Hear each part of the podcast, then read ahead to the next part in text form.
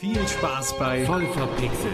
mit Johannes Repp und Felix T. Vogel.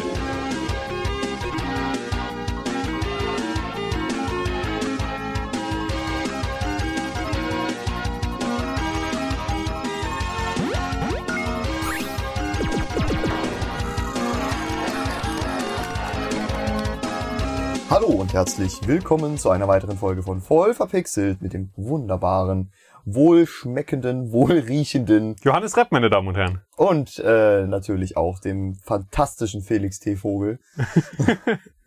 ja, wir haben wieder eine, ein buntes Themen-Potpüree dabei, aber bevor äh, ich hier einen kleinen Rant über Online-Zwang mache, was hast du denn zuletzt gespielt, Felix?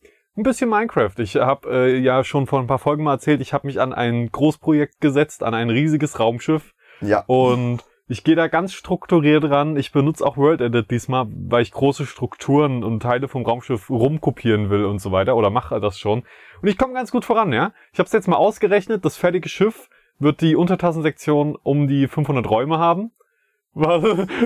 Ich habe jetzt schon keinen Bock, die alle zu, auszufüllen, aber sie Okay. sind schon mal dann da. Und ich habe jetzt quasi wie, wie, so ein Stück, wie so ein Tortenstück schon von der Untertassensektion, also von diesem großen, bei Star Trek Raumschiffen, ihr habt bestimmt ein Ja. Bild im Kopf, ähm, die, diese große runde Scheibe, die oben meistens äh, ist. dieses Teil, was bei Merch-Artikeln meistens dann äh, zu einem Pizzaschneider umgebaut wird oder so. Exakt, genau. Davon habe ich jetzt quasi so ein Pizzastück schon fertig. Das werde ich dann rumkopieren und es, ja, es, es geht voran. Also ich glaube sogar, ich könnte es schaffen. Äh, aber es ist halt, es ist Entspannung pur. Es ist Spaß pur. Ja, definitiv. Ich, ich, ich kenne das auch. Äh, ich habe teilweise nicht mit World ich habe nicht mit World Edit gebastelt, sondern ich habe auch Sachen per Hand gebaut. Zwar keine Raumschiffe, sondern mehr so Piratenschiffe oder Burgen. Mein Hauptproblem war dann immer so, oh, jetzt hast du alle Räume endlich fertig. Aber die sollen ja auch nicht alle gleich aussehen. Ja, dann kommt da noch ein Bild an die Wand. Moment, da ist eine Truhe, die ist leer. Dann packe ich jetzt da ein bisschen Brot in die Truhe. Das ergibt schon. Nein, jetzt sag ich das, jetzt muss ich das bei allen machen. Verdammt, Ja, das ist. ja, dann muss es beim. Ich habe ja sonst auch alle Raumschiffe bisher von Hand komplett gebaut, von vorne bis hinten. Äh, aber diesmal wollte ich was so Großes bauen, dass ich halt gedacht habe, das würde ich niemals hinkriegen, vor allen Dingen nicht symmetrisch. Äh, die Entfernungen sind einfach zu groß. Da brauche ich ja nur, um zu gucken, wie der Block auf der anderen Seite sitzt, einfach schon mal fünf Sekunden, nur um rüber zu fliegen im Maximalspeed. Fünf Sekunden ist schon, ist schon eine sehr lange Zeit für einen Gamer. Das, das geht Äh, gar nicht. Naja, rechne das mal hoch. Ja. bei, ja, also das. Allem, wenn du dich dann um einen Block verbaut hast und du dann die ganze Seite nochmal wegmachen müsstest, das ist immer ganz schlimm. Das ist mir oft genug passiert bei den kleineren Schiffen. Ja. Bei dem großen jetzt, wenn da irgendwas so schief gehen würde, ach nee, das könnte ich nicht ertragen. Deswegen da, Struktur und schön planmäßig daran gehen und es wird gut. Tja. Tja, was hast du so zuletzt gezockt? Äh, das war so eine kleine Odyssee für sich. Also wie wir, für, wie ich schon mal angesprochen habe in einer der vorhergegangenen Folgen, ich bin umgezogen vor einiger Zeit. Und ähm, da gab es jetzt in äh, vor ein paar Tagen Probleme mit meinem Internetanschluss. Irgendwie gab es da Schluck auf vom Rechenzentrum. Äh, ich hatte kein Ah. Internet übers Wochenende. Also so Freitag bis Montag. Oh. Und natürlich hat man aber trotzdem Bock, irgendwie mal was zu zocken. So, das Problem ist aber, äh, ich, ich habe ja eigentlich gedacht, ich bin gut für einen Internetausfall gerüstet, weil das passiert ab und an mal hier in Schmackhallen, dass mal so für, für eine Stunde oder so das Internet weg ist wegen Serverwartung oder so. Und also nicht täglich, auch nicht wöchentlich, aber weiß ich, so einmal alle zwei, drei Monate kann das schon mal passieren. Und da habe ich mir so überlegt, okay, machst du dir halt ein bisschen Musik über Spotify an, weil du hast ja deine ganzen Playlists runtergeladen, aber die Benutzeroberfläche von Spotify funktioniert nicht im Offline-Modus. Du musst verbunden sein, um deine herunter... Oh. Also du sparst dir quasi die Streaming-Daten, aber alles andere ist voll für'n Arsch. Das war schon die erste Hürde. Dann musste ich einen Launcher finden, der offline funktioniert. Da bin ich mal alle Launcher durchgegangen. Bei Epic äh, kann ich äh, Spiele nur mit Anmeldung spielen Hm, und die Anmeldung muss ja über den Server verifiziert werden. Also geht das schon mal gar nicht. ja. Bei Ubisoft brauchen die äh, Verbindung zum Produktschlüsselserver, um äh, quasi zu, sicherzustellen, dass du das Spiel nicht gepiratet hast. Dadurch kann ich von Ubisoft auch nichts spielen. Und bei Steam ist es leider dasselbe, wenn du nicht vorher auf, im Offline-Modus gewechselt bist. Genau. Bei, bei, da kommen wir gleich zu. Bei Origin, das fand ich richtig geil. Da, da kommt nicht mal so, du bist nicht mit dem Internet verbunden oder wechsel zum Offline-Modus, sondern das ist einfach nur so eine, so eine, das sieht aus wie so eine äh, von 1997 Webseite, so ganz plain, schwarze Schrift auf weißem Grund. Das hat leider nicht geklappt. Okay, danke. Was Das- genau danke, hat danke, nicht geklappt? Was hat nicht geklappt, ne? Und, und äh, dann habe ich mir so gedacht, geil, Steam, da kannst du sogar eine dynamische Kollektion anlegen, was halt spielbereit ist ohne Internet. Ich bin im Offline-Modus unterwegs gewesen, habe gedacht, komm, ich will das spielen, ich will das spielen. Ja, Arschlecken. Es ist ja alles, alle Spielstände sind ja auf der Cloud gespeichert. Das ist ja Aber sie sind doch auch die werden doch runtergeladen. Teilweise. Also ich habe wenige Spiele, wo es wirklich dann lokal auf meinem Rechner ist. Da sind teilweise Spiele, die starten gar nicht erst, weil keine Verbindung zum Cloud-Server möglich. Das, das war richtig hart zum Kotzen. Da bin ich dann äh, äh, geendet bei Hitman 2, weil ich mir gedacht habe, gut, da habe ich sowieso noch keine Spielstände. Aber die können nur online speichern. Das heißt, ich Oh. habe im Prinzip dann äh, erstmal nur das Tutorial gespielt und meine Fresse, das war nicht gut. Also Hitman 2 hat mich irgendwie spieltechnisch nicht so ganz abgeholt, zumindest nicht so, wie es eigentlich sein sollte, denn ich habe im Endeffekt mir jedes Mal die Aufgabe gesetzt, einfach alle auf der Map umzubringen, weil die KI einfach unglaublich dumm ist.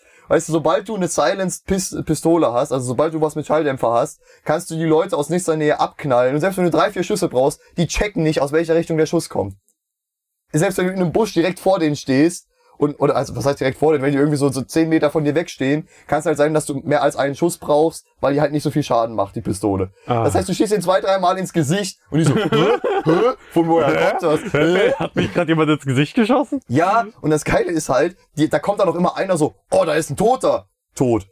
Oh, das sind zwei Tote. Tot. Tot. Oh, das sind drei Tote. Und das wirklich, du kannst dich halt irgendwo an der Map, äh, äh, auf der Map verschanzen und kannst dann halt die Leute umbringen. Und das Geile war, äh, ich habe halt als erste Mission so die Aufgabe gekriegt, geh in das Haus, klau Akten, verpiss dich.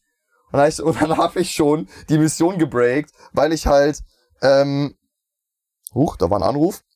Äh, den drücke ich mal weg. Ähm, ich ich habe dann quasi schon die Leute, äh, nochmal von vorne. Ich sollte äh, was klauen und sollte mich dann verpissen. Und hab mir dann so gedacht, ja komm, da knallst du halt alle Leute noch ab auf, auf dem Weg nach draußen. Habe ich die Mission aber voll kaputt gemacht, weil ich eigentlich, eigentlich ist die Mission so geschrieben, dass du beim Rauslaufen irgendeine voll wichtige Person findest und die musst du dann umlegen. Aber ich habe halt alle Wachen schon weggeklärt. Das heißt, die Person war dann irgendwie alleine. und dann ist sie irgendwie noch mit 10.000 Wachen angerückt. Aber die sind halt über die ganze Map verstreut gewesen. Das heißt, die, das, äh, im Haus selber waren irgendwie zwei, drei Wachen nur noch übrig. Und die anderen waren irgendwie draußen in so Dünen drin. Und die sind halt auch nur so ganz langsam. Weil ich habe halt einen angeschossen und der hatte, da konnte er noch einen Notruf absetzen. Die sind so ganz langsam Richtung Haus geschlendert. So, ach, da wurde gerade jemand von meinen Leuten abge abgeknallt. Ich gehe mal gucken. Da waren Schüsse. Du, die, du, die, du. Ich laufe da mal so ganz entspannt hin. Ist, ja, Ist da nicht so immersiv. ja, definitiv nicht. Ich habe dann Banish gespielt, das ist sehr schön. Aber da reden wir später drüber, das ist meine Empfehlung für heute. Äh, äh, Spoiler doch mal nicht. Ähm, aber das ist Spoiler, also, tut, tut mir leid. ich kann das auf jeden Fall, also erstmal, alle meine Spiele auf Steam sind DRM-frei, die kannst du auch starten ohne äh, Steam. Von daher, da ist schon mal kleine Empfehlung, geht raus. Äh, generell, ich habe eine riesige Bibliothek an Musik natürlich, die runtergeladen ist, an Spielen, die runtergeladen sind, alles DRM-frei und so weiter. Good Old Games, ne? Ich meine, alles da ist auch DRM-frei. Von daher, Leute, ne, das ist dann immer das Problem. Wenn dann mal das Internet weg ist, hat man dann plötzlich keine Spiele mehr. Ja. So unwahrscheinlich das auch ist, so selten es auch passiert, dann merkt man immer, oh shit, irgendwie gehört mir gar nichts von den Sachen, die ich habe.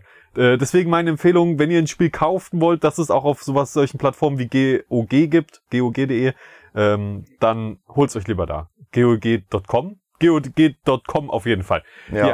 Äh, das, es ist einfach geil, weil ihr ladet euch die runter und dann habt ihr sie. Ihr könnt die auf einen USB-Stick machen, ihr könnt die auf eine andere Festplatte lagern, ihr könnt die einfach auf euren nächsten Computer wieder rüberziehen und habt das Spiel. Das ist halt wirklich besser so, weil ganz ehrlich, diese, dieses, dieses, diese Cloud-Geschichte ist einfach unfassbar nervig und alleine, dass ich schon mehrere Launcher durchsuchen musste, um was zum Spielen zu finden, das war halt richtig, richtig nervig. Da merkt man halt auch, dass dieser ganze Launcher-Wahnsinn, besonders in, in solchen, bei solchen Aktionen, totaler Mist ist. Es gibt halt auch Leute, die immer noch mit einer 16K-Leitung daheim sitzen, die halt einfach zwar Internet haben, aber schlechtes Internet, wo du, wo du dann auch wieder da angeschissen bist. Also das ist wirklich nicht geil. Nicht geil gelöst und ich hätte gedacht, wenn ich schon so viele Launcher habe, habe ich wenigstens einen, der es richtig macht. Ich habe schon nicht gefreut, dass es mit Steam funktioniert, bis dann die Cloud-Speichergeschichte aufgeploppt ist. Also es ist alles nicht so geil.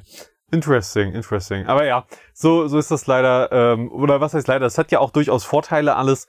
Ähm, und auf Steam übrigens ist das keine Pflicht für die Entwickler, dass die irgendwelche Steam-Kopierschutz äh, implementieren. Deswegen, also das, das ist so ein Ding. Bei den anderen Plattformen ist es, glaube ich, überall Pflicht. Bei, bei Steam ist es aber so, das ist eine aktive Entscheidung, das zu implementieren. Also je, immer wenn ihr dann ein Spiel nicht spielen könnt, was ihr über Steam runtergeladen habt, dann war das die Entscheidung des Entwicklers und Ja. war nicht die Entscheidung von Steam.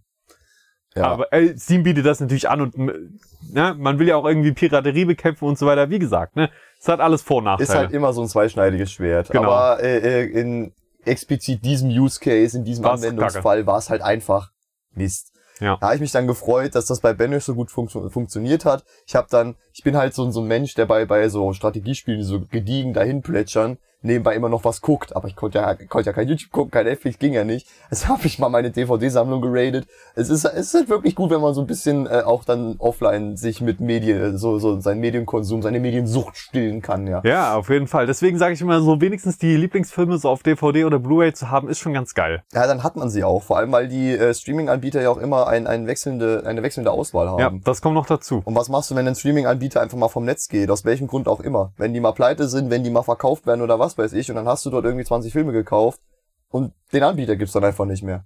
Und das wäre dann schon schade, wenn dann die Lizenz ewig. Wir hatten das ja oft bei äh, verschiedenen Lizenzen, dass dann die Lizenz einfach bei keinem lag und keiner der Streaming-Anbieter hatte die äh, diese Film, diese Serie. Vor allem bei älteren Sachen ist das dann oftmals so. Ja. Und dann hat man einfach verkackt und kann das nicht mehr angucken. Naja, aber ist ist ein anderes Thema. Johannes, lass uns mal zu unseren äh, Favorite, also auf die auf die Spiele zu sprechen kommen, auf die wir dieses Jahr noch warten. Ich habe eine schlechte Nachricht dann gleich bei meinem, aber vielleicht hast du ja eine gute Nachricht.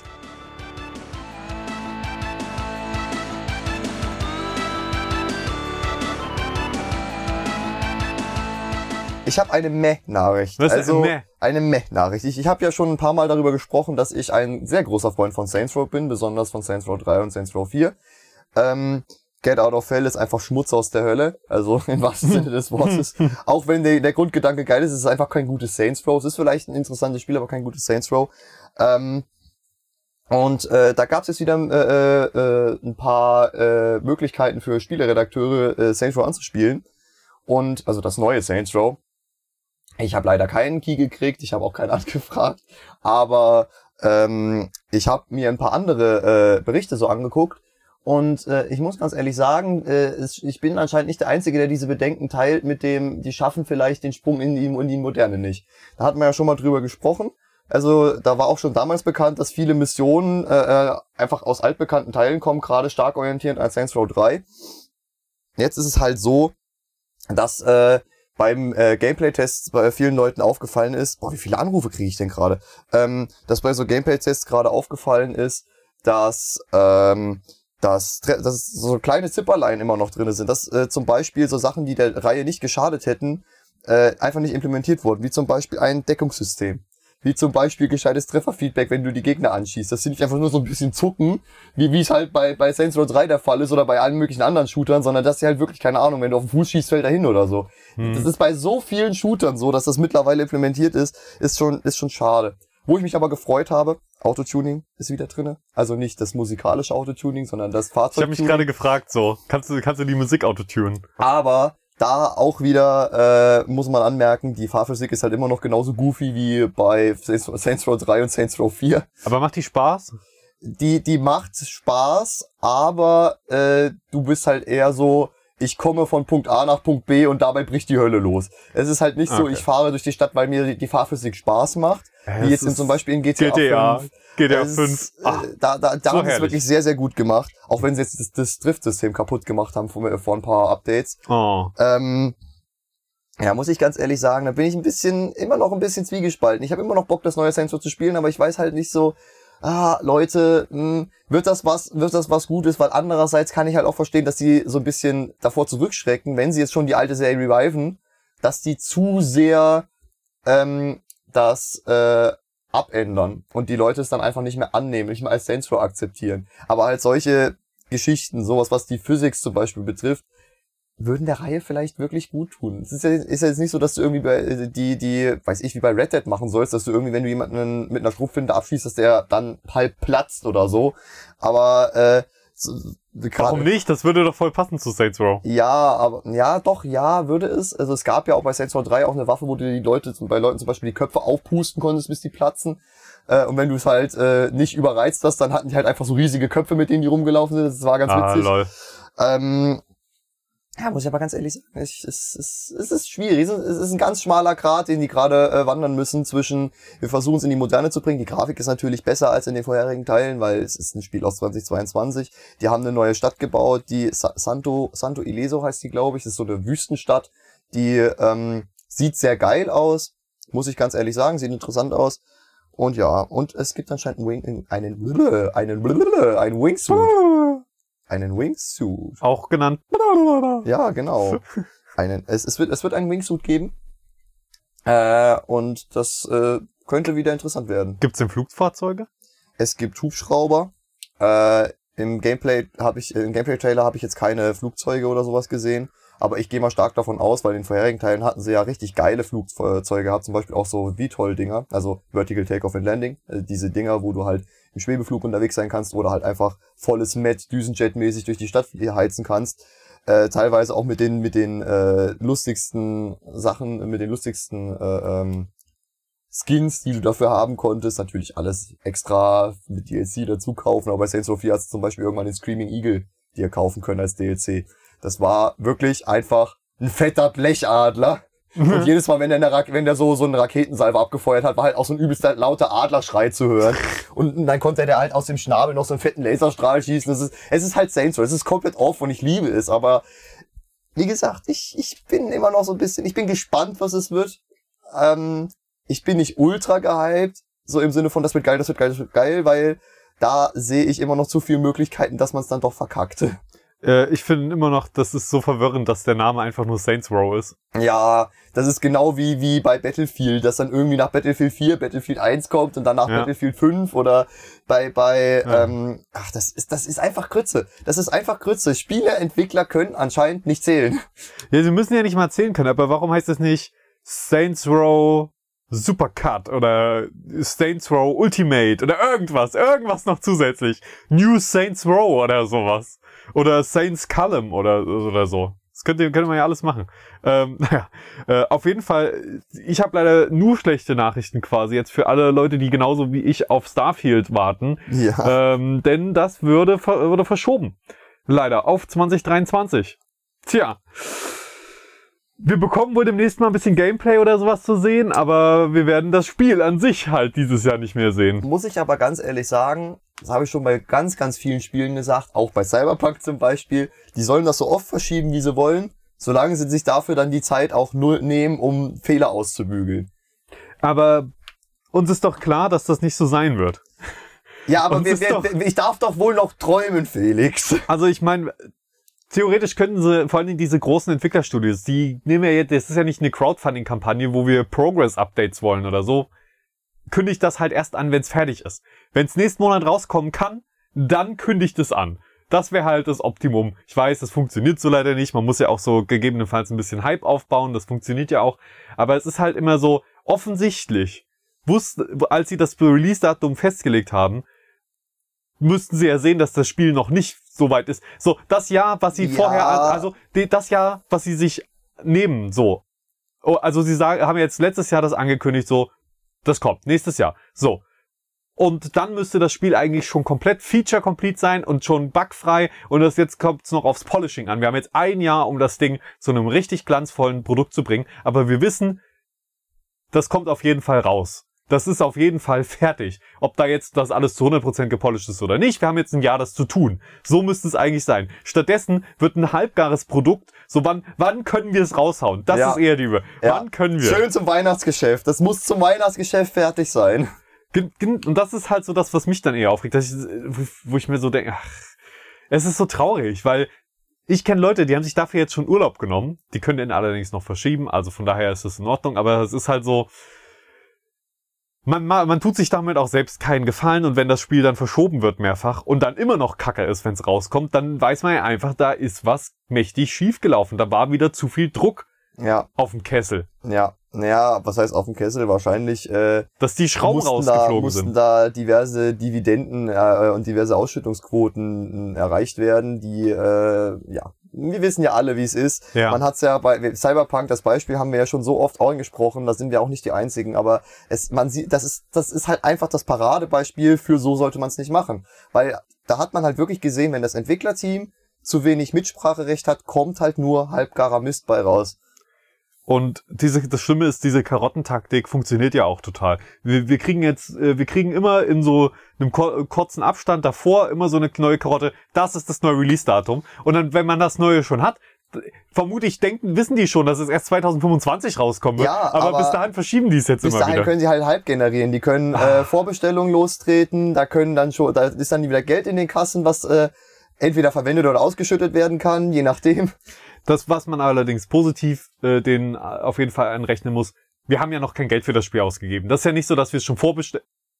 Okay, einige haben es vielleicht schon. Kann man das schon vorbestellen? Weiß ich Äh, nicht. auf jeden Fall, das ist so, solange es keine Vorbestellungen gibt und sie nur sagen, wann sie es rausbringen wollen, ist das okay. Aber sobald die Geld dafür einnehmen, finde ich's, also dann, dann sollten, sobald man Geld für irgendwas verlangt, sollte man sich auch sicher sein, dass man das so liefern kann, wie man es verspricht und wann man es verspricht. Ja, das ist auch so rechtlich vorgesehen, dass wenn du ein Werbeversprechen machst und jemand gibt dir Geld dafür, dass du das dann auch einhältst. Ja, komisch. Äh, warum gibt's dann so wenig Klagen gegen diese ganzen Leute, die andauernd ihre Spiele verschieben? Wie gesagt, ich Ja. sag nichts dagegen, dass Spiele verschoben werden, aber wenn man Geld schon dafür nimmt, und deswegen finde ich es okay, wenn Spiele verschoben werden und so weiter. Und die Firmen, aber weil, weil die nehmen ja nicht unser Geld und äh, hauen dann damit ab oder so. Ja, aber es ist ja, die, die Leistung ist ja nicht weg. Die Leistung ist ja nicht weg. Es ist ja im Prinzip nur eine Lieferverzögerung, die die haben.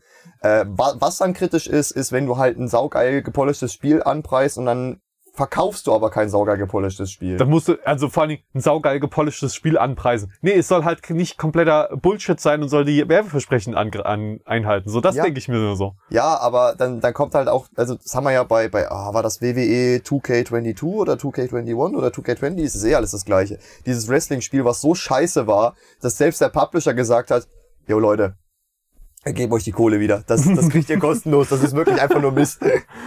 Da ist das nur mit. Naja, ist, ist halb so wild. Ich freue mich auf jeden Fall weiterhin auf ähm, Starfield und irgendwann, früher oder später, kommt's noch. Irgendwann, früher oder später, können wir dann auch drüber sprechen. So Genau. langsam denke ich mir, Star Citizen kommt vielleicht noch vorher. Nein, äh, das wird wohl nicht passieren. Die sind. Oder das kommt einfach beides im gleichen Monat raus zum Weihnachtsgeschäft.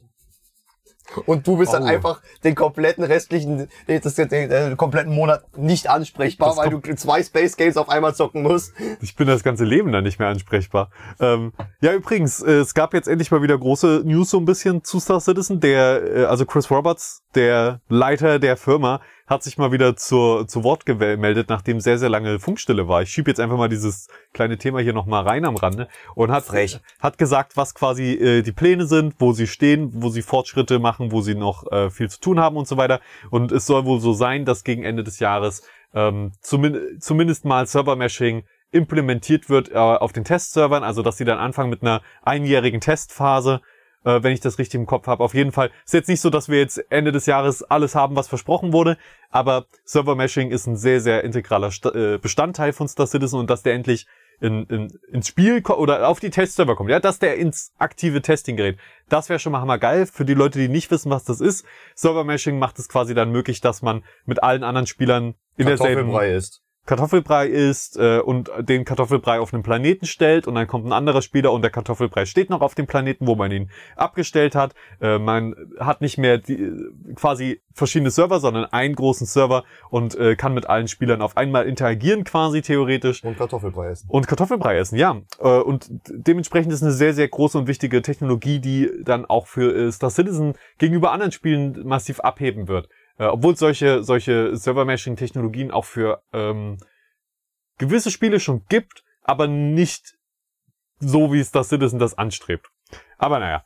Äh, Übrigens, wenn ihr das hier gerade hört, am 20. Mai, das dürfte ungefähr zur Ausstrahlung ungefähr sein, beginnt ein Star Citizen ähm, Event, wo ihr dann quasi auch kostenlos spielen könnt. Also wenn ihr es mal ausprobieren wollt. Das hast du letzte Folge, glaube ich, Genau. schon Und angesprochen. ich wollte es jetzt nochmal sagen, dann, dann wissen die Leute das. Schaut da mal rein. Wie Es lange geht das Event? Äh, eine Woche, glaube ich, geht das. Vielleicht geht's auch wieder zwei Wochen, so manchmal machen sie es ein bisschen länger hinten raus. Aber jetzt ist auf jeden Fall jeden Tag ein anderer Schiffshersteller da, der seine Schiffe im, in so einem Convention Center anpreist. Es soll, wie gesagt, hatte ich ja letzte Woche dann schon erwähnt, äh, auch ein cooles Ingame-Event geben. Und äh, ja, ich denke, man kann eine Menge Spaß haben.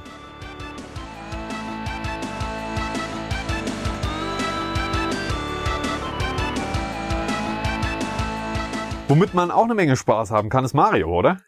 Mario, Mario, Mario. Heißt Ma- wirklich Mario Mario. Ich weiß, er heißt Mario Mario. Die, und, und sein Bruder heißt Luigi Mario. die ikonischsten Figuren von Nintendo, könnte man sagen, ne? Ja, die, die waren ja auch sogar äh, als Maskottchen für die Olympischen Spiele, ne? Das ist, äh, ja, auf jeden Fall. Ähm, wir reden über Super Mario. Und warum reden wir über Super Mario? Weil wir ein Gaming-Podcast sind. Seid bitte ruhig. Ähm, nein, Jetzt weiter mit Gaming. jetzt, jetzt, wir, wir bleiben bei wir, wir Gaming. bleiben bei Gaming. Genau. Nee, ähm, ich bin über einen Artikel gestolpert bei äh, dem Online-Magazin Games Aktuell, wo ein Video aufgetaucht ist von der äh, Game, Developer, Game Developer Konferenz 2017, wo äh, wohl mit einem Tool, äh, wo, wo ein Tool vorgestellt wurde, bei dem man die Diversität von Videospielen, den Diversitätsfaktor raten kann, den so einordnen kann, wie gut das quasi abgehandelt wurde. Aber Und- macht, macht das das automatisiert dann, das Tool? Nee, das ist quasi ein Bewertungsschema, was da entworfen, Ah, wenn ich, was da entworfen wurde, wenn ich das richtig verstanden habe. Weil du ja quasi nach den Gesichtspunkten vorgehen musst, die du eher so antizipierst. Die haben zum Beispiel, ja, da kommen wir gleich drauf zu. Ähm, was ich halt da so, so witzig fand, war, äh, dass äh, besonders bei äh, Super Mario da ähm, so eine kleine Kontroverse da hochgekocht ist, weil die halt ähm, bei einem Spiel, was ja eigentlich einen sehr kindlichen Charakter hat, sich daran gestört haben, dass da zu wenig Diversität ist. Ich äh, zitiere mal kurz den äh, Artikel von Games Aktuell, der ist natürlich für unsere ganzen Quellen in der äh, Podcast-Beschreibung verlinkt. Eine Präsentation im Rahmen der GDC 2017 zeigt nun, dass das Tool nicht nur bei Figuren aus Spielen von Activision Blizzard, sondern auch anhand von Charakteren anderer Studios demonstriert wurde. Dazu zählen unter anderem die Helden aus dem Super Mario Universum. Laut der Analyse fehlte es an äh, fehl, was doch ja, laut Analyse fehle es der Reihe an einigen Stellen an Diversität. Im Fokus standen dabei Mario, Luigi, Peach, Toad und Toadette, weil mehr Charaktere gibt's ja in der Reihe gar nicht, ne? Ein Beispiel für diese mangelnde Diversität ist die Tatsache, dass die Figuren alle hetero sind, behauptet jedenfalls das Team der Analyse. Zudem gäbe es keine Helden, die körperliche Einschränkungen aufweisen. Lob gibt es hingegen für die Körperform von Mario, die speziell als klein und rundlich beschrieben wird, sowie ein eher unterrepräsentierter kultureller Hintergrund als Italiener. Pluspunkte erhält, der Alters, äh, erhält auch der Altersunterschied zwischen den Figuren.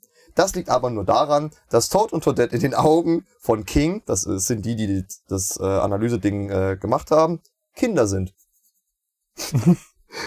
Das Video bietet noch einige weitere Kuriositäten. Das Video werde ich auch verlinken. Das äh, geht, glaube ich, über eine 30 Minuten oder so. Es ist, ist schön lang und wird, wird alles abgehandelt. Ja.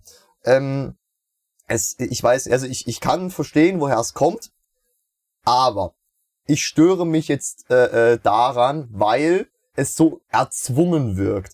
So, du erreichst bei den Leuten keine Akzeptanz, wenn du so, guck mal, guck mal da, guck mal, Mario ist dick, das ist äh, äh, Body Positivity, guck mal, guck mal da, guck mal, du sollst nicht spielen, du sollst auf diverse Charaktere gucken. Es, aber man kann ja nicht drauf gucken, weil die sind ja nicht da. ja, es ist, Nee, aber das du ist mit, verstehst meinen meinen Ansatz. äh, ich, ich glaube, ich verstehe, was du meinst. Ich muss aber trotzdem sagen, das ist mir sogar als Kind schon aufgefallen, dass das ein bisschen, äh, also alle menschlichen Charaktere im Mario-Universum, die ich gerade im Kopf habe, sind alle weiß. Ja, Und das ist mir auch schon als Kind aufgefallen. ja. Ob die jetzt im Rollstuhl sitzen müssen, ich, äh, das ist, glaube ich, so ein bisschen, das kann man machen, aber das ist halt ein Jump'n'Run. ja. Ähm, aber auch da, ne, man kann, man kann sich ja coole Charaktere einfallen lassen, die im Rollstuhl sitzen und so weiter. Ich finde das jetzt blöd, das an den vorhandenen Charakteren festzumachen und so weiter, die, Vor allem die Fans. anhand von fünf Charakteren, oder, ja doch, warte. Na gut, mir fällt jetzt keiner ein, der im Rollstuhl ist dort. Ja, Ähm, aber, aber d- nee, aber es gibt ja auch andere Art von Behinderung und ich glaube, das ist halt so, das ist natürlich, es kommt aus einer ganz anderen Zeit. Fast alle Charaktere gibt's schon seit Jahrzehnten. ja. Ähm, und die könnten durchaus eine Modernisierung oder zumindest eine Ergänzung vertragen. Könnten sie definitiv und das, äh, das würde ich auch so unterschreiben. Das Problem, was ich halt nur sehe, ist, dass bei vielen die Agenda äh, da vorne dran steht, dass man wirklich nur zeigt, guck mal, wir sind divers, mit dem Hintergedanken, wir wollen positiv dastehen. Und so funktioniert das nicht gut. Du brauchst was, wo das organisch eingefügt wird. The Last of Us ist da ein schönes Beispiel ähm, für die äh, LGBTQ äh, ähm, wo, wo zum Beispiel äh, ja auch schön aufgegriffen wurde, wie äh, Ellie, also eine der äh, Hauptcharaktere, ähm, kleiner Spoiler am Rande, äh, ihre ihre Homosexualität entdeckt. So und da muss ich ganz ehrlich sagen, das hat sich in das Spiel perfekt eingefügt, weil es halt nicht so erzwungen gewirkt hat. Nicht so, wir haben das da reingedrückt, damit wir mehr verkaufen können, weil die Leute stehen gerade voll auf äh, Diversity und das ist gerade voll im Trend. Nee, das ist kein Trend. Du musst das organisch einbringen. Und ich habe immer so die, die Angst, wenn es da äh, äh, um solche um solche Tools oder um solche Debatten geht, dass dann dieses Thema falsch abgehandelt wird. Einfach nur dieses, wir müssen das jetzt machen, weil es ein Trend ist, aber nächstes Jahr kommt bestimmt was anderes, was wir machen können. So wirkt das dann immer auf mich. Und das finde ich ist dann halt äh, alles andere als zielführend. Im besten Fall ist es ja so, und ich glaube, das ist auch das Ziel von solchen äh, Dingern oder sollte das Ziel sein, eine Awareness dafür zu schaffen, also eine Aufmerksamkeit äh, darauf zu lenken, dass eben, schaut mal, unsere ganze Popkultur ist voll von Nicht-Diversity. Und ich glaube, ja. äh, und deswegen das wird sich eh dann äh, so oder so in die Richtung entwickeln und das ist gut. Und ich denke, Nintendo wird sich da auch eine Menge einfallen lassen. Und wenn man jetzt auf andere, modernere Nintendo-Spiele schaut, dann ist da auch viel mehr Diversity schon am Start. Aber die sexuelle Orientierung von, von den Leuten interessiert mich dann. Ich habe nicht mal original. Das, das ist ich ein das dicker Klempner, der auf Goombas hüpft. Darum geht's nicht. Der kann ja trotzdem bumsen, aber es ist halt ein ist Kinderspiel, deswegen passt das da nicht rein. Ja. Und ich habe nicht mal das so eigentlich wahrgenommen, dass Mario Peach auf Peach steht oder so. Peach ist halt, also die wird halt gekidnappt. Natürlich muss der Held die retten. Also, oder die Heldin oder whatever. Aber die muss halt gerettet werden. Das ist, ist doch egal, ob das eine Freundin ist, ob, ob der mit, mit der äh, Freundschaft Plus hat, ob der die heiraten will oder sonst was. Die muss halt gerettet werden. Ja. Da, darum geht's doch. oder wer halt gerade so, oder wer halt sonst so gerade gerettet werden muss. Ja, genau, genau das, genau das ist es ja. Das ist halt auch so, das, das ist ja auch nicht das Ziel des Spiels oder der Grundgedanke des Spiels, ähm, als Hauptziel Diversity äh, zu schaffen. Das muss das ist halt ein Teil des Spiels, das musst du so schaffen, dass das Spiel halt äh, die, die, die, diese, diese, diese Palette an Charakteren vielleicht bietet. Ja.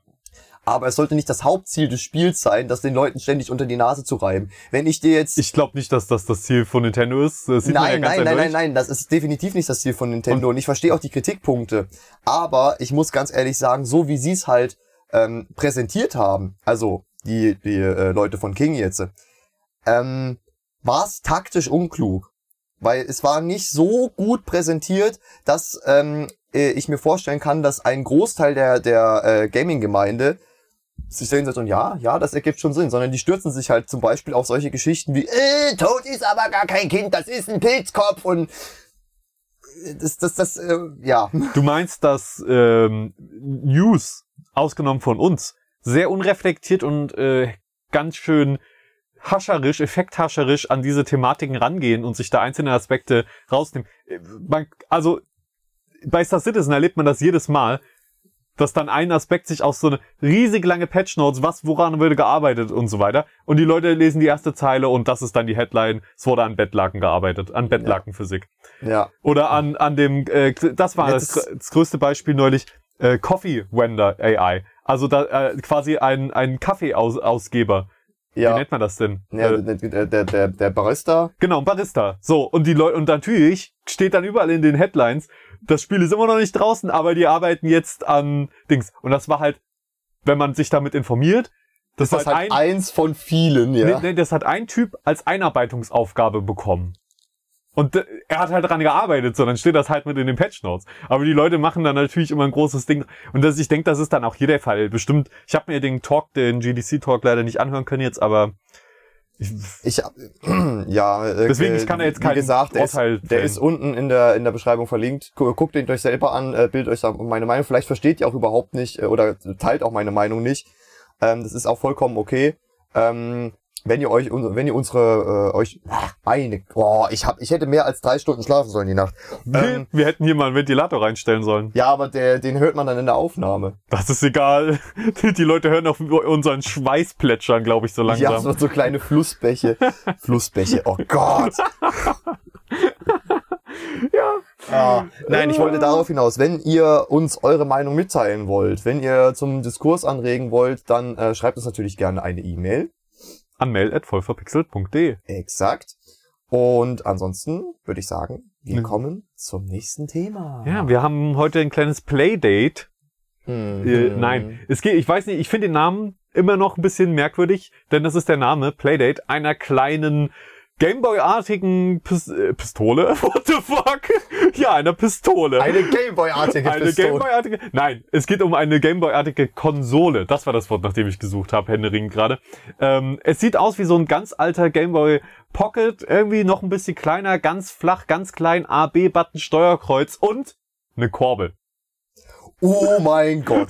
Wo ist die Kurbel? Ist die unten Äh, dran? Ist die so an der Seite? Rechtsseitig. Die klappst du so aus und dann kannst du da korbeln und das ist Also jetzt zum Beispiel so Fishing Game oder so. Genau. Ah, mega geil. und das wird in, äh, einer Kollektion von Spielen, die schon mitgeliefert werden, quasi äh, mit dem äh, Playdate äh, eingebunden. Man kann auch selber, sogar mit einer extra für den Playdate ähm, äh, geschaffenen Engine oder Programmierumgebung, whatever, äh, kann man da auch die diese Spiele programmieren und das ist quasi, es ist ein unbeleuchteter Display, wirklich oldschool. Das heißt, im Dunkeln kann man aber nicht spielen.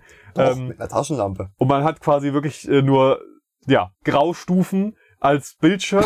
Man hat die Kurbel als interessantes Gimmick und das scheint wohl für die Spieler auch ziemlich cool zu sein. Ähm, und ansonsten, ja, es ist eine kleine Konsole einfach. Ja, die haben sich halt gedacht so, hm, Nintendo Labo war schon witzig, aber es war Pappe. Wir machen das jetzt in geil. Aber welches Feature nehmen wir? Boah, geil, Alter, eine fucking Kurbel. Ja, ey, oh, wei weißt du, wie geil das wäre, wenn die Kurbel, du die auch nutzen könntest, um den aufzuladen oder so? Ja, so, so Dynamo-mäßig. Ja, Also stell dir das mal vor, wenn du dann irgendwie in so einem, in so einem ganz krassen Match gerade drin bist und du merkst so langsam, wie die Farben blasser werden. So kacke, kacke, kacke, mein, mein Konsole geht ja und dann musst du zocken und nebenbei noch so ganz, ganz panisch kurbeln. Ja, ich finde das super.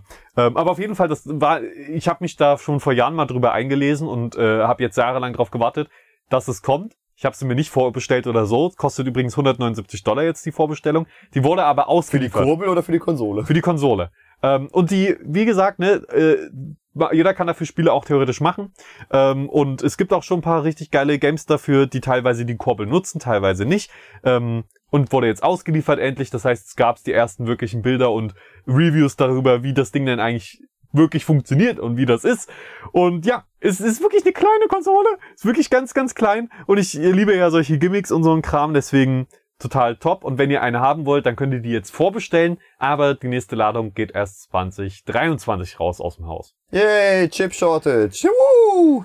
Ich weiß gar nicht, ob es daran liegt, aber ich glaube, die, die sammeln quasi immer die Bestellungen und dann äh, werden die einmal ausgeliefert, weil die ja ein Startup, glaube ich, sind. Ja, auch gut äh, äh, denkbar, aber ich denke mal, dass das da auch mit reinspielt. Das könnte durchaus sein. Was mich auf jeden Fall interessieren würde, wäre halt, wie gut das Gameplay-mäßig umgesetzt ist, ob sich das wirklich geil anfühlt, weil das muss, die Haptik muss ja auch passen.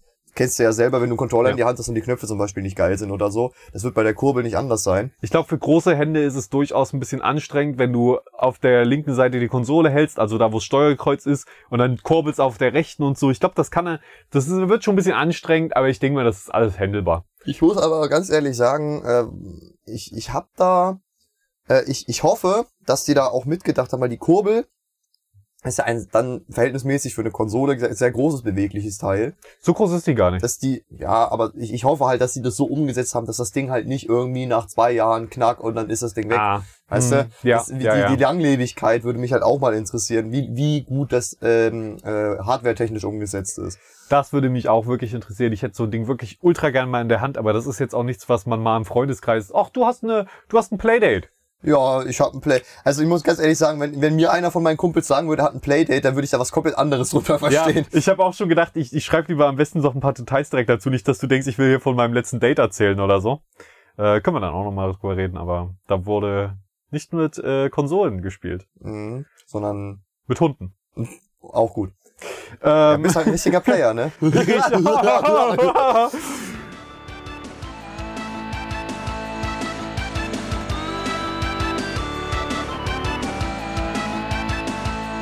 ja, wir bleiben bei Gaming. Äh, es Wir bleiben bei Game. und es geht an unsere Empfehlungen für heute.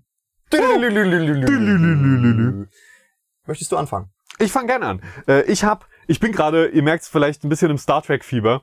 Äh, ich ich habe gerade wieder, ich guck die Serien durch, ich spiele Spiele und so weiter. Ich habe jetzt übrigens, Darf ich raten? ja, Star Trek Bridge Crew. Nein. Schade. Tut mir sehr leid, damit bin ich aktuell. Das, ich hätte so Bock mal wieder, aber ich habe halt niemanden, mit dem ich zocken kann. Und nur mit Randoms ist immer. Das macht nicht so viel Spaß, wie wenn man wirklich mit einer chaotischen Crew da sitzt. Ähm, ich habe äh, Star Trek Enterprise durchgeguckt, hier am Rande sei das erwähnt. Das ist noch nicht meine Empfehlung, aber es, die hat nur vier Staffeln. Ich glaube, es ist die kürzeste Star Trek-Serie, die es gibt, ähm, so von den älteren. Und die wird ab Staffel 3 wirklich ultra düster plötzlich. Also wo es wo es um um Selbstmord geht, um um die Vernichtung der Erde, um um Nazis, äh, also ganz es wird es Hat geht da vielleicht der Produzent gewechselt oder der Regisseur oder ich glaube, die haben sich einfach eingegroovt. Ich glaube, die, weil es war, hat angefangen mit ein bisschen, es war ein bisschen naiv und so weiter. Und dann wurde die Serie richtig, richtig gut und dann abgesetzt leider. Deswegen, also die hat ein gutes Ende und das ist alles eine runde Geschichte. Aber ich denke, so ab Staffel äh, drei hätte es wirklich einfach noch länger laufen können als nur insgesamt vier Staffeln. Weil wirklich interessante Storylines und es wird wirklich düster und ähm, ist nicht mehr alles so backe backe kuchenmäßig. Naja, war es auch vorher nicht, aber das wird halt richtig richtig düster und es geht halt um schlimme Themen. Ähm, naja, aber meine Empfehlung ist Star Trek Online. Also, ich weiß nicht, ob du schon mal davon gehört hast überhaupt. Nee. Es klingt wie irgendein Browser-Game. Es ist tatsächlich kein Browser-Game, sondern ein MMORPG und zwar ein relativ altes inzwischen schon, das aber immer wieder äh, modernisiert wurde und ergänzt wurde. Das ist ein Content-Monster. Äh, wenn ihr MMORPGs liebt, dann liebt ihr Star Trek Online. Vor allem, wenn ihr Sci-Fi-Kram macht.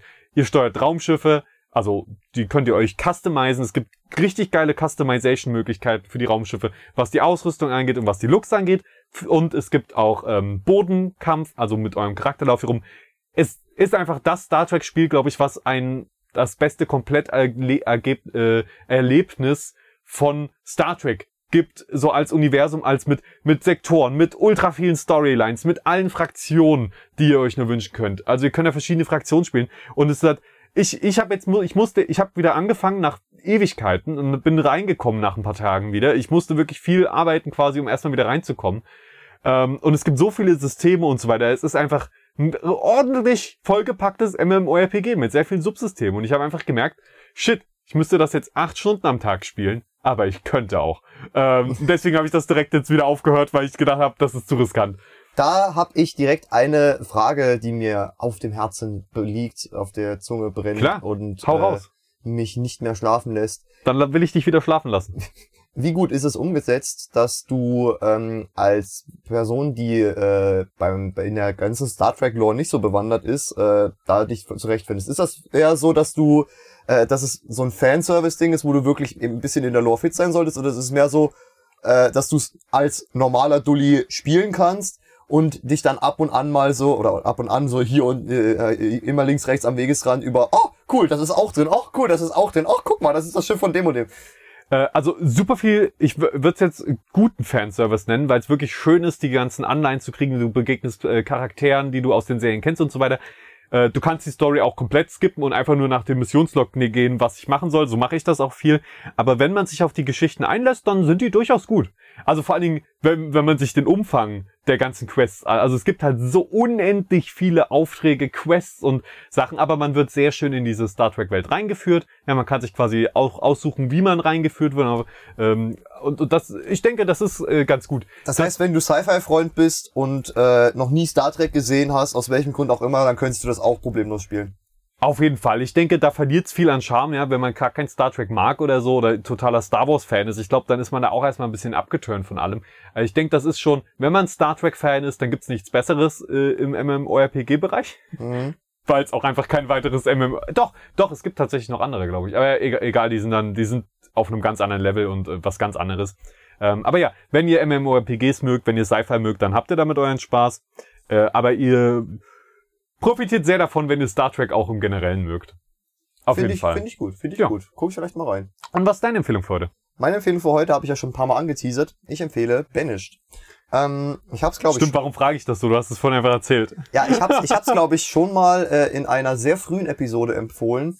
Und äh, ich habe einfach meine Liebe zu diesem Spiel äh, äh, entdecke ich immer und immer wieder, wenn ich mal ein bisschen Aufbaustrategie spielen möchte.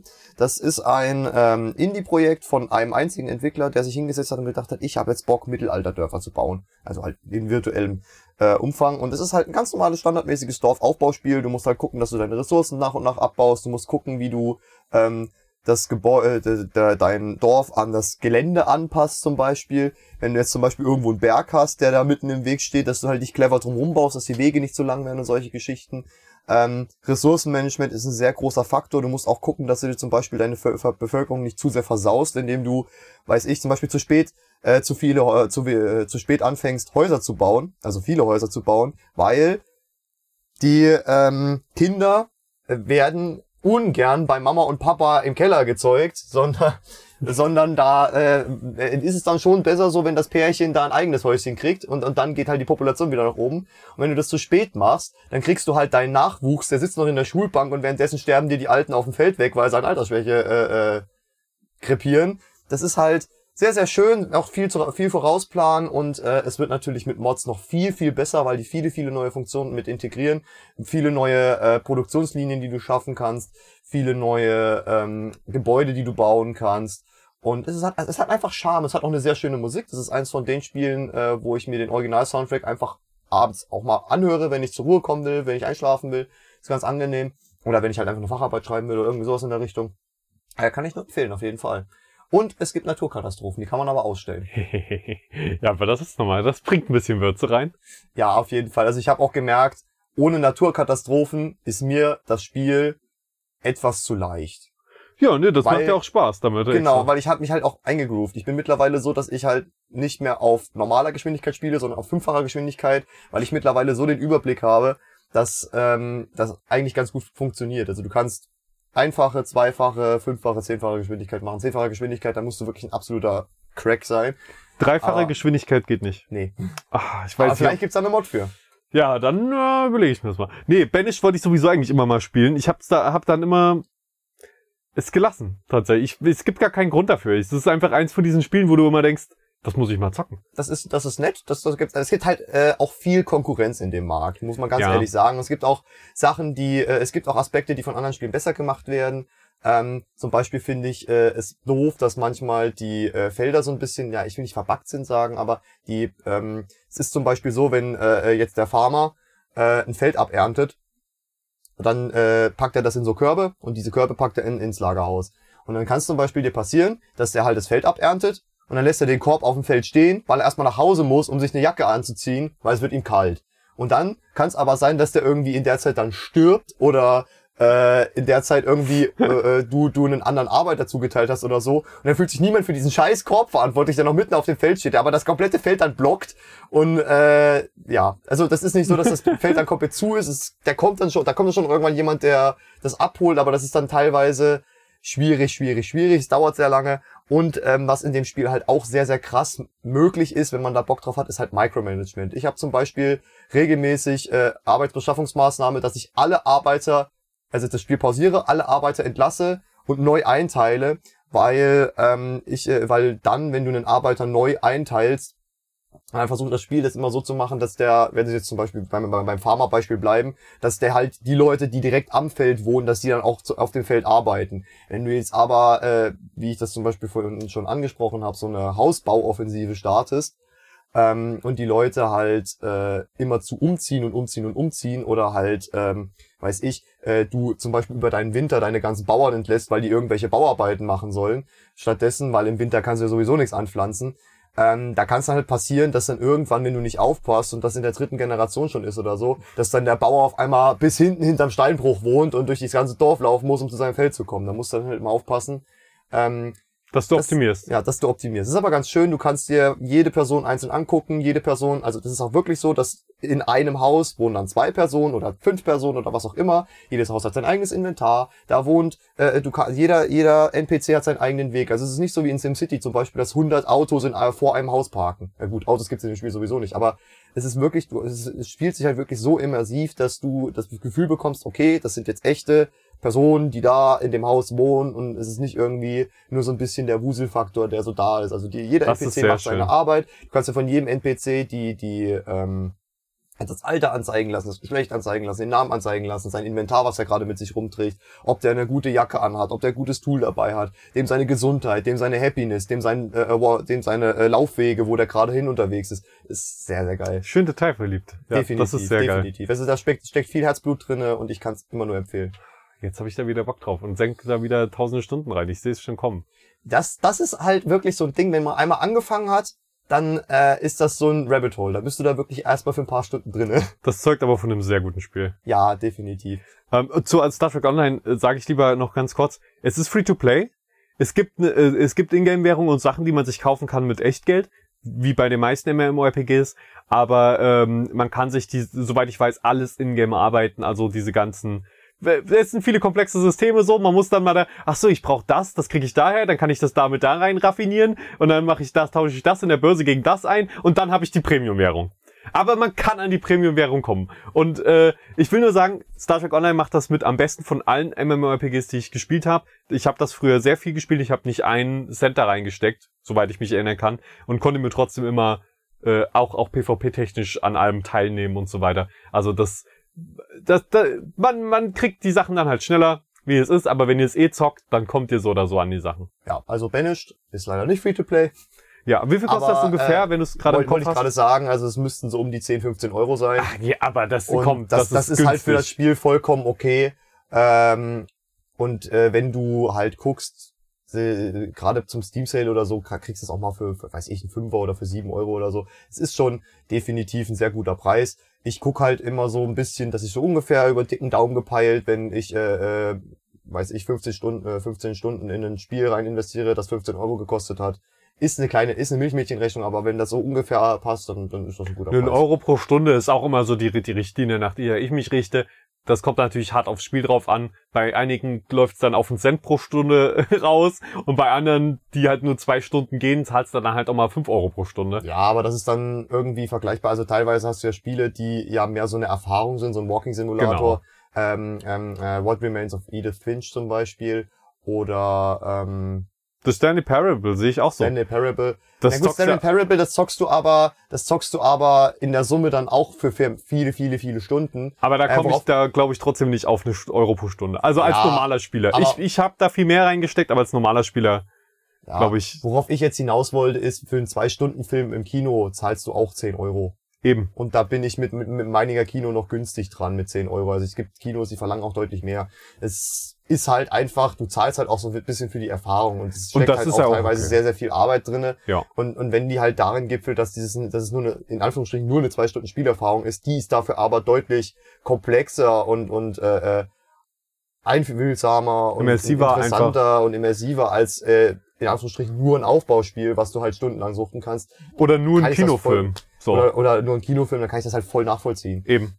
Deswegen ist es nur so, eine, so ein Richtwert, den wir immer mal nutzen, aber letztendlich ist das ist Wert so komplett subjektiv und äh, man zahlt ja gerne auch mal 15 Euro für eine gute Kinoerfahrung. Also Ja, das muss auch jeder für sich entscheiden, wie viel Geld äh, äh, man für sein Hobby ausgeben möchte ähm, und was es einem dann letztendlich auch wert ist. Es gibt zum Beispiel auch Leute, die äh, unterschiedlich, weiß ich, beim Essen da äh, Geld ausgeben wollen und solche Geschichten. Das ist einfach für jedem selber überlassen. ja, Aber ich predige es halt immer sehr gerne, dass ähm, bei manchen Leuten, wenn die ankommen, äh, 15 Euro für so ein scheiß Aufbauspiel, ja, Digga, aber... da kannst du halt 15 Euro ist voll günstig. ja, es ist halt voll günstig. Es, äh, aber na gut, denn- wie gesagt, ist subjektiv. Eben, das ist äh, voll subjektiv, aber ich kann es halt bei dem Spiel voll, voll und ganz verstehen. Ich hätte auch original gedacht, so 25 Euro Minimum. Hm, Nee. Ja, das ist doch super, schön zu hören. Äh, ich pack dann, habe ich, Banished habe ich selbst schon auf meiner Wunschliste. Vielleicht habe ich sogar schon mal gekauft. Ne? Ja, das, ich muss mittlerweile echt aufpassen, wenn ich irgendwas spielen will und äh, äh, ich besitze dieses Spiel noch nicht, dass ich erstmal alle Launcher abklappe. Ja, erstmal erst erstmal Epic gucken. Ja. Hat, hat der Epic das schon mal gratis angeboten? Hm. Also mein nächster Kauf wird, glaube ich, Rimworld werden. oh, Da- endlich, endlich kommst du zu Ich habe Rimworld. übelst Bock auf Rimworld, aber es kostet, es ist halt, es ist halt ein, ein ordentlicher Preis, aber wie wir gerade verargumentiert haben, ist der auch gerechtfertigt. Und da kommen immer Ich- noch Updates. Genau, ich sehe halt aktuell nur nicht ein, mir ein Spiel zu kaufen, für das ich halt aktuell keine Zeit habe, es zu zocken. Nee, das hat ja auch keine Eile. Rimworld, äh, Alter, ist sehr gut gealtert. Definitiv. Ich meine, das habe ich schon vor zehn Jahren gespielt. Ge- Das kommt wirklich fast hin. Ich habe auch, ich habe auch schon viele Rimworld Let's Plays und so verfolgt. Ich, ich mag das Spielprinzip, ich mag das sehr, sehr gerne. Und ich habe auch äh, bei Banish schon wieder gemerkt, wenn du dir quasi deine eigene Story machst, so nach dem Motto, ach, da wohnt der und der ist jetzt Ja. mit der zusammen und so weiter. Und so. Ja. Das, das, das, das macht Rimworld ja in extrem. Rimworld Mhm. ist ja im Prinzip ein Story Ich, Bastel ich glaube so, äh, ich glaube so heißt es sogar offiziell Story Generator. Ja, Story Generator. Und das ist halt, ich, ich, ich finde dieses Konzept super, super, super Es genial. macht super viel Spaß, sich die, diese Kolonien dann auszudenken und zu optimieren und Sachen zu. Äh, es war, und sogar das Kampfsystem ist ganz geil. Ja, gut, Leute, äh, wir halten euch da mal nicht länger auf. Zählt das jetzt wieder als 20 Minuten Abmoderation? Ja, selbstverständlich. Fantastisch. Wir bleiben bei Gaming. Wir bleiben bei Gaming, äh, bleibt ihr auch bei Gaming. Und äh, wir verabschieden uns in eine wohlverdiente Sommerpause von einer Woche, bis ihr uns dann wieder hört. Ja, in der Zeit werden wir auf jeden Fall unsere Flussbäche von Schweiß wegwaschen. Die, Und, äh, ja. äh, die werden dann glaub, direkt wieder neu entstehen. Wir gehen jetzt mal surfen auf unserem eigenen Schweiß. Ja, Ähm, definitiv. Hinterlasst uns vielleicht Hm. eine positive Bewertung auf der Podcast-Plattform eurer Wahl. Oh, ich bin so stolz, dass ich das Wort endlich kann. Ja, Das ist, und das wäre sehr schön, das würde uns freuen. ja, es würde uns auch sehr weiterhelfen. In diesem Sinne, bis demnächst. Bis bald. Tüdelü.